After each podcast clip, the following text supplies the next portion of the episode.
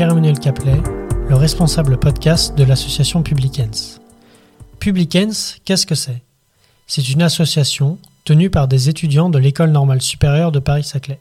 Comment nous est venue l'idée de créer notre association? L'été dernier, on est allé visiter les châteaux de la Loire et on discutait pour la énième fois de nos doutes sur nos choix d'orientation. Pour ceux qui connaissent, c'était dans la cour du château d'Amboise. On en a conclu qu'on manquait d'informations sur les métiers de la sphère publique, sur l'action des institutions et sur ce qu'elles font concrètement.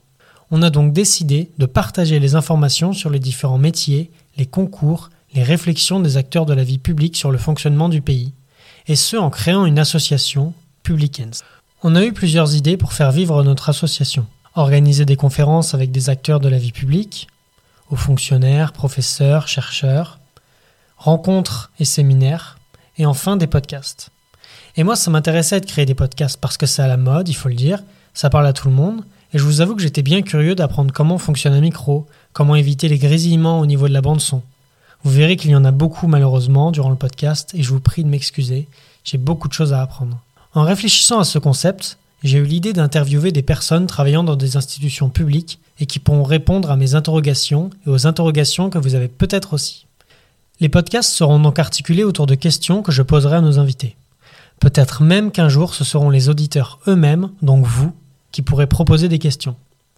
En tout cas, je suis ravi de vous présenter notre association et les podcasts, et je suis très fier de vous présenter ce premier épisode. Aujourd'hui, je vous présente un entretien que j'ai effectué avec William Monvaux, économiste à la Banque de France. Il nous parlera de son parcours, du livre qu'il a publié et du rôle de son institution dans la vie publique. Bonne écoute. Bonjour tout le monde, ici Pierre-Emmanuel Caplet pour l'association Public ENS. Je suis aujourd'hui avec Guillaume Lagasse. Bonjour. Qui va m'accompagner pour un temps de discussion avec William Monvaux. Bonjour William. Bonjour économiste à la Banque de France et auteur d'un livre, La dissertation en économie. Donc pour vous représenter la scène, nous sommes actuellement dans un beau bureau des locaux de la Banque de France. Et pour ceux qui connaissent Paris, nous sommes à l'hôtel de Toulouse, premier arrondissement entre Châtelet et euh, le musée du Louvre, vers le Palais Royal. Donc revenons à notre entretien. William, est-ce que tu pourrais me dire euh, ce qu'est la Banque de France pour nos internautes qui ne connaissent pas cette institution?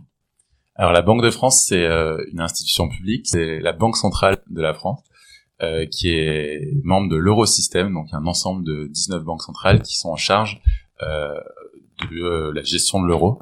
Donc il y a trois grandes missions de la Banque de France, qu'on appelle parfois ici en interne les trois S. Une mission de stabilité financière, une mission de service à l'économie, donc très variée, qui va de la prévision économique à la gestion du surendettement par exemple, et une mission de euh, stabilité des prix. Donc euh, l'inflation, euh, en ce moment, on en parle beaucoup. Et donc tu es économiste dans cette institution-là. Euh, tu as eu un parcours scolaire riche, de ce que j'ai pu voir sur ton CV, partagé entre l'économie et la gestion. Est-ce que tu peux nous parler des diplômes que tu as obtenus, de ton parcours scolaire? Alors, donc moi, tout remonte à 2010, donc j'ai commencé par un bac ES. Après, euh, après ce bac, j'ai fait euh, deux années de prépa euh, D2, donc des prépas où j'avais une partie des cours à la, à la fac, qui m'ont, enfin, c'est un système qui m'a permis d'avoir à, la fois le côté ouverture d'esprit à la fac et un peu rigueur de la prépa en mode hybride. Après ça, en 2012, donc j'ai intégré l'ENS, donc l'ENS Cachan, qui est devenu maintenant l'ENS Paris-Saclay. J'ai préparé euh, donc en L3 et en M1. Donc la particularité du, de l'organisation des cours, c'est qu'on avait euh, des masters qui étaient cohabilités avec euh, d'autres facs, donc avec Dauphine pour le côté gestion et PSE pour le côté économie. Donc j'ai suivi ce parcours jusqu'en M1. Ensuite en M2, j'ai décidé de passer l'agrégation d'économie gestion, option finance, que j'ai obtenu. Et suite à ça, pour prendre un peu de recul, pour essayer de voir ce que je pouvais faire, ce que je voulais faire, je fais une année de césure qui m'a permis d'avoir une euh, des premières expériences ouais, et revenir euh, dessus ensuite euh, si besoin. Et à l'issue de cette année de césure, qui m'a pour plein de raisons convaincu que je voulais travailler dans le secteur public et sur des questions à la fois économiques et financières, j'ai fait une prépa au concours administratif, une pré-PENA, à Paris 1 et à Sulm. Et ensuite, j'ai intégré la Banque. En 2018, donc ça fait 5 ans maintenant que je suis à la Banque de France. Et justement, donc tu as passé l'agrégation. Euh, est-ce que quand tu as passé l'agrégation, c'était dans le but d'enseigner ou euh, l'agrégation c'était uniquement pour valoriser ton, ton dossier? Alors, euh, au tout départ, c'était dans le but d'enseigner. Donc, euh, j'avais, euh, je savais que le, le métier de l'enseignement me plaisait, euh, que les matières enseignées me plaisaient. Par contre, je me voyais pas faire prof pendant 40 ans. Euh, donc, j'étais un peu face à ce dilemme. J'ai fait la grecque pour une deuxième raison qui a été assez utile et peut-être la plus utile avec le, le recul, c'est que ça m'a permis de vraiment me renforcer sur tout le côté gestion, puisqu'il y a un tiers des, enfin même deux tiers des, des épreuves sont soit du management stratégique, soit de la gestion, donc de la finance d'entreprise, de la comptabilité, de la finance de marché. Et donc ça permet d'avoir en quelque sorte une formation en accéléré euh, dans tous ces domaines. Et par la suite, ça m'a bien aidé. Euh, ça m'a bien aidé parce qu'il y a en réalité beaucoup de domaines où on est à l'interface entre l'économie et la gestion, même sur mon poste actuel, par exemple, d'économiste. Euh, donc c'est euh, quelque chose qui était très utile avec le recul. Donc tu as passé les concours de la Banque de France, c'est ça? Voilà, donc j'ai passé le concours de la Banque de France, euh, le concours de cadre de direction. Euh, donc c'est un concours euh, un peu particulier puisqu'il est entre le concours administratif et un entretien d'embauche. Les matières sont concentrées le samedi, donc sont euh, ouvertes à la fois à des personnes qui sortent d'études ou à des personnes qui ont déjà 2, 3, 4, 5 ans d'expérience. ok. De toute façon, on a prévu de revenir sur les, les concours pour intégrer la Banque de France. Et sinon, du coup, tu as parlé de tes stages. J'ai vu que tu avais occupé un poste au cabinet du ministre des, ministère des Sports. Et moi, une question que je me pose, euh, est-ce que c'est le mythe comme quoi on travaille énormément dans un cabinet? Est-ce qu'il est vrai? Ou est-ce que toi, au ministère des Sports, pas nécessairement? Alors, euh, donc oui, j'ai euh, été conseiller économique du ministre des Sports euh, pendant ma scolarité ENS, e donc assez jeune. C'était pendant mon année de césure, donc après avoir passé la grecque, ça a duré neuf mois quasiment. C'était une très bonne expérience. On travaille beaucoup on travaille beaucoup. En fait, ce qui est, ce qu'il faut bien voir, c'est que euh, le travail est vraiment confondu avec euh, la passion, souvent, et euh, il y a surtout au sport. J'étais bien attiré par ces questions. Et en réalité, tout est un peu travail. Donc, il y a des petits déjeuners de travail. J'ai vu à l'époque où Macron était ministre de l'économie, enfin, un petit déjeuner de travail avec Emmanuel Macron. Euh, c'était à 6 heures euh, du matin. Donc euh, la journée commence à 6 heures du matin parfois.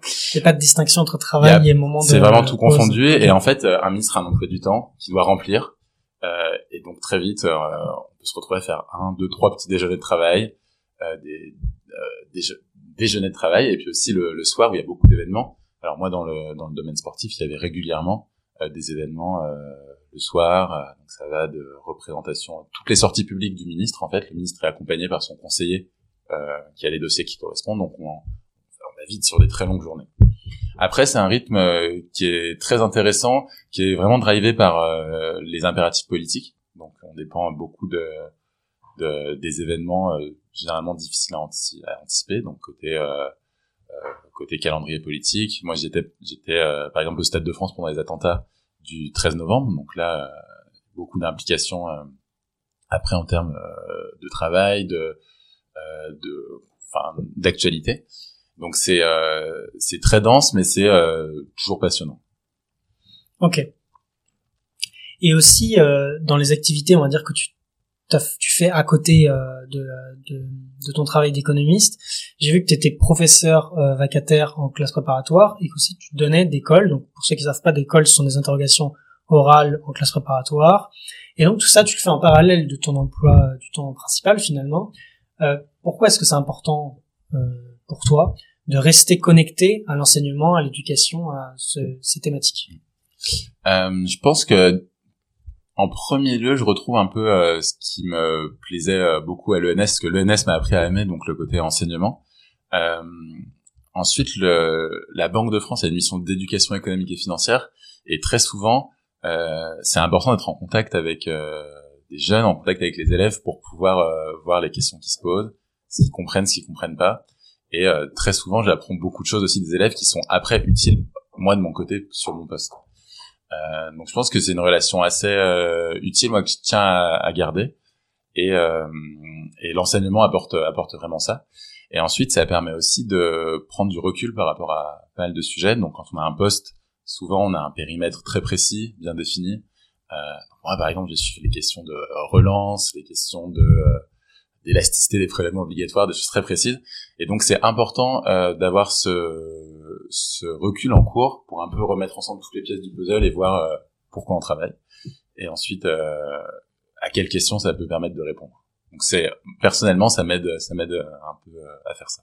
Donc en réalité, ça veut dire que ta mission d'enseignement, elle est pas si euh, différente de ta mission de travail à la Banque de France. Ce que je veux dire, c'est que si la Banque de France a une mission euh, d'éducation mm. économique, eh bien le fait d'être professeur à côté, finalement, c'est euh, dans la continuité ou? Voilà, bah c'est vraiment dans la continuité. c'est dans la continuité puisque c'est aligné avec les grandes missions de la Banque de France, donc éducation économique et financière, euh, qui est un point sur lequel la, la, Banque de France doit, doit mettre l'accent, enfin est en train de mettre l'accent avec le développement de sport pédagogique et euh, alignement avec mes intérêts personnels, puisque du coup, euh, je, m'y retrouve et, euh, et euh, je m'arrange avec mon service pour partir un peu plus tôt certains jours pour pouvoir donner des cours. Ok, donc Euh, une autre question pour en finir avec l'aspect personnel. Euh, comme je l'ai dit en intro, donc tu as écrit un livre, la dissertation en économie, et même une BD récemment, toute l'écho sur le commerce international.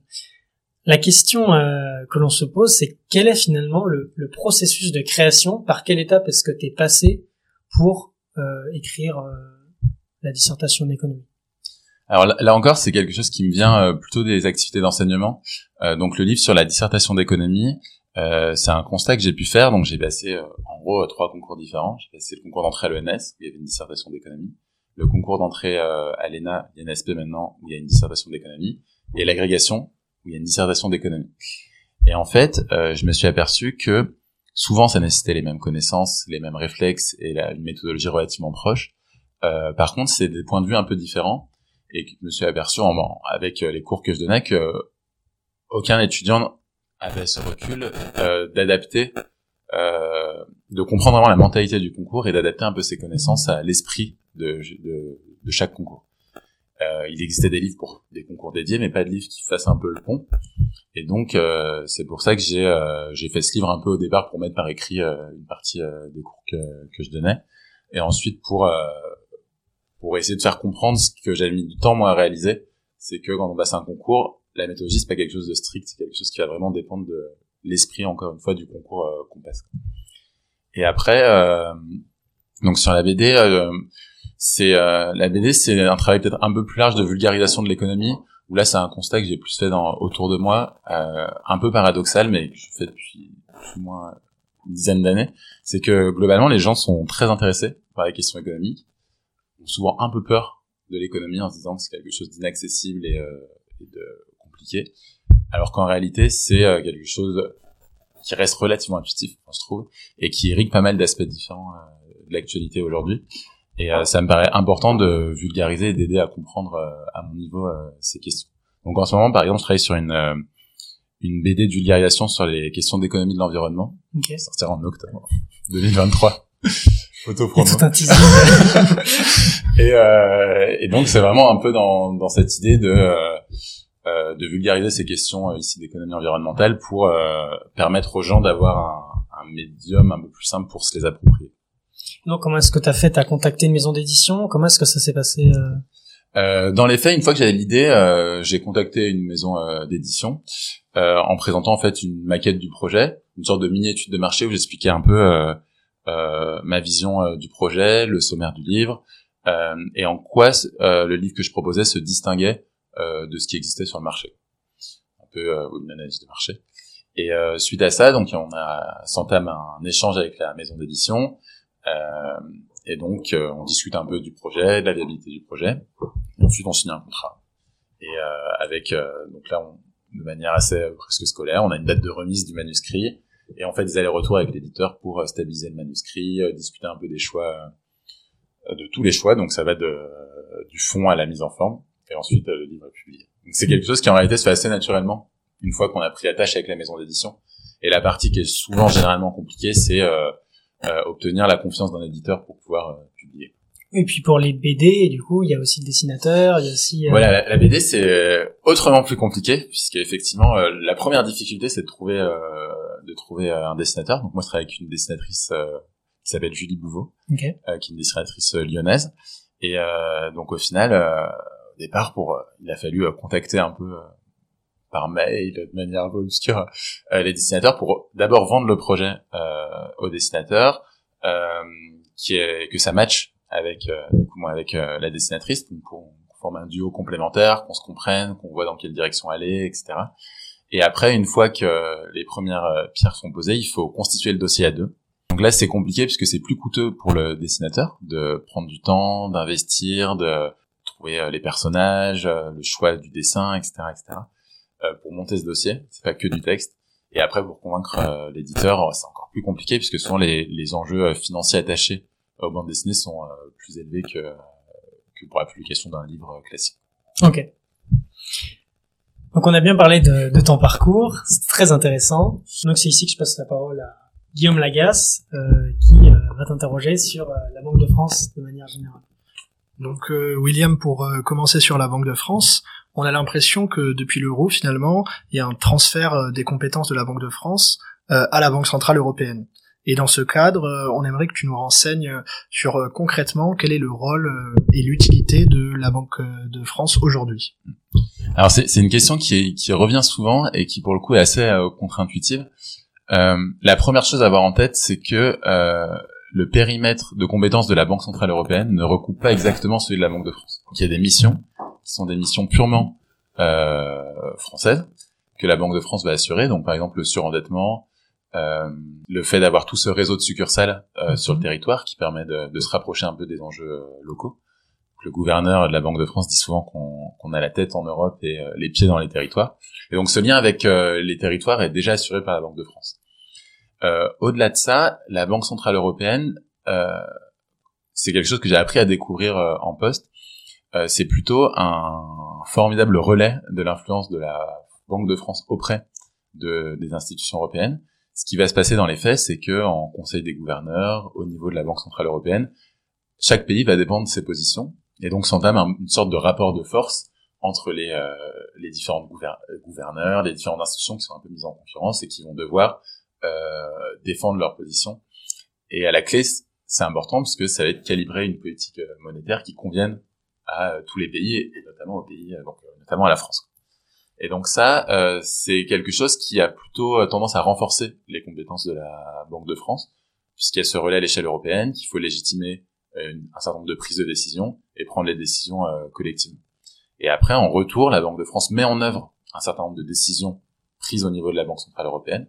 Donc par exemple, les rachats d'actifs. Donc là, on est dans une salle où juste à côté de la salle des marchés. Donc c'est là mm. que vont se passer dans les faits les achats dans le cadre des, euh, du quantitative easing par exemple. Voilà, justement, on, s'interrogeait sur euh, finalement la manière, le, procédé par lequel vous arrivez à concilier euh, les intérêts des différentes banques centrales. Euh, on sait que par exemple euh, la Bundesbank euh, historiquement il y a une politique de, de marque fort avant l'euro depuis l'hyperinflation allemande alors qu'en France depuis le franc de 4 sous on est plutôt sur un franc plus faible. Donc comment est-ce que vous arrivez finalement à, à la Banque de France à faire valoir finalement les intérêts français et comment après comme tu as dit vous arrivez à les mettre en œuvre sur le territoire alors c'est aussi une bonne question je vais répondre avec mon euh, point de vue personnel de ce que j'ai pu observer, euh, donc ce sera pas forcément représentatif mhm. euh, de celui de la Banque de France. Euh, en fait, il y a, y a, plusieurs manières de, de l'important, ça va être de défendre un peu ces actions donc, dans une procédure de négociation au niveau de la Banque centrale européenne. dans la pratique, les prises de décision sont assez imbriquées. Donc, par exemple, quand vous avez contrôlé des banques, souvent ça se fait dans des équipes de supervision mixtes. Donc vous avez à la fois des personnes de la BCE et des personnes de la Banque de France. Euh, moi, dans mon métier quotidien de prévisionniste, euh, quand on fait une prévision, on la fait main dans la main avec la Banque Centrale Européenne. Donc la Banque Centrale Européenne va nous envoyer des hypothèses communes pour les différents pays.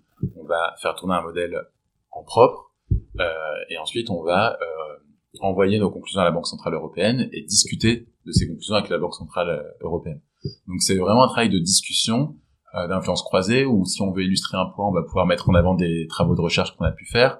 Si on veut euh, défendre une position, on va pouvoir lister des arguments qu'on a qu'on a récoltés à partir des données qu'on a vues sur le terrain, soit d'expérience, soit encore des travaux de recherche. Et donc ça va être vraiment par ce jeu un peu croisé d'influence qu'on arrive à la décision finale, et qui ensuite est relayée à chaque niveau hiérarchique de la banque jusqu'au conseil des gouverneurs. Donc tu as parlé de niveau hiérarchique et euh, plus généralement j'ai l'impression qu'on peut croiser euh, différents profils à la Banque de France. Et donc, j'aimerais si possible que tu puisses me décrire ces différents profils et aussi finalement la manière dont ces différents profils vont interagir entre eux. Alors, il y a des profils très très différents. Très très différents. Donc, la Banque de France, c'est 10 000 personnes. Donc, on a vraiment des compétences orthogonales qui sont représentées.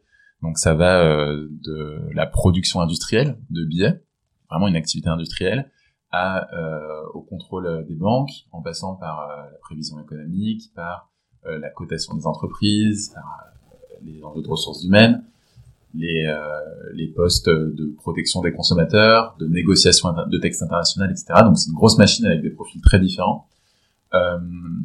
Concrètement, il y a pour les, métiers qui s'inscrivent un peu dans la suite euh, de l'ENS, il y a deux grandes manières euh, d'intégrer euh, la Banque de France. Il y a un statut contractuel, où on rentre en signant un CDI ou un CDD à la Banque de France. Donc on arrive généralement plutôt avec un profil d'expert, donc sur, des, sur un poste précis avec des compétences précises. Et ensuite, il y a la voie du concours, donc le concours de cadre ou de cadre de direction, qui a vocation à recruter euh, des personnes qui s'inscrivent vraiment dans la durée, dans le temps long euh, à la Banque de France et qui vont pouvoir être adaptables un peu comme le corps des administrateurs civils euh, côté euh, fonction d'État et qui vont pouvoir occuper des postes très différents, donc par exemple passer de ressources humaines au contrôle des banques, à la Très bien, tu as un peu anticipé la prochaine question que je voulais te poser, c'est-à-dire un peu de nous éclaircir les voies d'accès à la Banque de France. Et dans cette optique, j'aimerais également que tu puisses nous éclaircir les voies d'accès à la Banque Centrale Européenne, si possible. Alors, les voies d'accès à la Banque de France, donc principalement, c'est les deux euh, que j'ai cités, donc concours est contractuel. Euh, il y a une réforme des carrières il y a trois ans qui vise à rapprocher euh, les statuts, les deux statuts, donc à diminuer euh, les différences qui pouvaient rester entre contractuels et, et agents Banque de France ayant passé le concours. Donc peu de choses, peu de différences aujourd'hui. Pour intégrer la Banque centrale européenne, donc il y a plusieurs solution. Donc c'est une institution euh, qui est pas facile euh, d'intégrer. Euh, il y a soit des recrutements directs de la Banque centrale européenne via les offres d'emploi publiées, les offres d'emploi publiées par la BCE sur son sur son site. Ensuite, il y a un certain nombre de, il y a un dispositif un peu de de postes réservés aux membres des banques centrales, ce qu'on appelle des contrats ISCB-IO. Et donc, il y a une sorte d'appel d'offres pour euh, des compétences précises au sein de l'eurosystème. Donc les membres des banques centrales qui ont ces compétences peuvent y répondre sur une sorte de marché du travail interne à l'eurosystème. Et ensuite, euh, une personne de la Banque de France, de la Banque d'Italie, de la Banque du Portugal peut être détachée à la Banque centrale européenne pour une durée souvent euh, courte, 1, 2, 3 ans, euh, pour occuper un poste à Francfort. Ensuite, parfois, certains postes euh, sur ces durées courtes de remplacement réservés aux, membres des banques centrales nationales se transformer en contrat permanent et donc rester durablement euh, à Francfort. Et quel conseil est-ce que tu donnerais à un étudiant qui euh, souhaiterait intégrer la Banque de France, que ce soit par le biais du concours ou par le biais euh, contractuel? Quel conseil est-ce que tu donnerais? Hormis lire ton livre sur la dissertation en économie. Euh, non, je pense, je pense que la, la, pour le coup, la Banque de France a des métiers très différents. Donc globalement, euh, beaucoup de métiers qui se rapprochent se rapproche de l'économie ou de la finance permettent d'arriver à la Banque de France. Donc, j'aurais pas vraiment euh, de conseils sur un positionnement en amont très très tôt. Euh, après, euh, je pense qu'il est important de bien suivre l'actualité économique euh, de manière régulière, puisque beaucoup de postes sont vraiment rattachés à l'actualité économique et aux évolutions, euh, aux évolutions actuelles. Euh, sinon, euh, j'aurais pas de conseils vraiment spécifiques propres à, propres à à la Banque de France. Euh, ça arrive. Hein. Ça, c'est ouais. J'ai des conseils très très précis, mais je sais pas si euh, de, de, lire le rapport annuel. Euh, c'est déjà donc, lire le rapport annuel sur l'actualité économique et globalement, euh, c'est assez tentaculaire. Donc il y a, y a, vraiment euh, des, des pistes et des métiers insoupçonnés que moi je soupçonnais pas avant d'entrer à la Banque de France. Donc, par exemple sur la monnaie numérique banque centrale, sur le fintech, sur les questions de finances vertes, sur les questions euh, de prévision économique. Euh, de négociation des textes avec euh, avec la Commission européenne, de suivi des dossiers FMI. Donc je pense euh, peut-être le un préalable, c'est de bien avoir en tête qu'il y a beaucoup de missions de la Banque de France pour identifier la mission peut-être qui correspond le plus ou qui correspond le plus à, notre parcours, pour pouvoir ensuite postuler. Ne pas se limiter aux grandes missions qu'on peut avoir en tête, politique monétaire et stabilité financière. Et qu'importe la mission, on doit passer le, qu'importe la mission, si on veut être fonctionnaire, on doit passer le même concours? Oui, euh, en fait, c'est vraiment un. Euh, donc, on n'est pas fonctionnaire à proprement parler, on est agent de Banque de France, ce qui est un statut un peu à part. Euh, et le concours permet d'avoir ce statut un peu à part, statut d'agent Banque de France. Donc, l'idée du concours, c'est de recruter des profils adaptables. Et donc, en fait, quand on passe le concours de la Banque de France, une fois qu'on est admis, il y a un mini marché du travail interne. Donc, les offres sont disponibles, des candidats ont été retenus, et donc il y a un matching à faire. C'est un peu comme à la sortie de l'ENA finalement. Un peu comme à la sortie de l'ENA. Euh, et après, sauf que là, on n'est pas euh, affecté durablement à un corps. Comme tout le monde est rattaché au même corps, mais fait juste des métiers différents. Et ensuite, euh, on fait deux trois ans sur un métier, plutôt trois ans. Et euh, au bout de ces trois ans, on peut faire un autre métier qui peut avoir rien à voir. On peut passer euh, de la direction d'entreprise aux ressources humaines, du contrôle des banques à économiste internationale, et changer en fonction de nos appétences pour les sujets du moment, de ce qui nous plaît, etc. Ok. Bon, écoute, William, merci. Merci pour euh, ton implication. Merci, Guillaume, de m'avoir accompagné euh, pendant euh, ce podcast. Et je vous dis à la prochaine. À la prochaine. Merci à tous les deux. Merci. Je vous remercie d'avoir écouté cette interview et je vous invite à suivre Public ENS, P-U-B-L-I-C E-N-S, sur Instagram et LinkedIn. Je vous invite également à noter ce podcast. C'est important pour nous encourager à aller plus loin. À bientôt!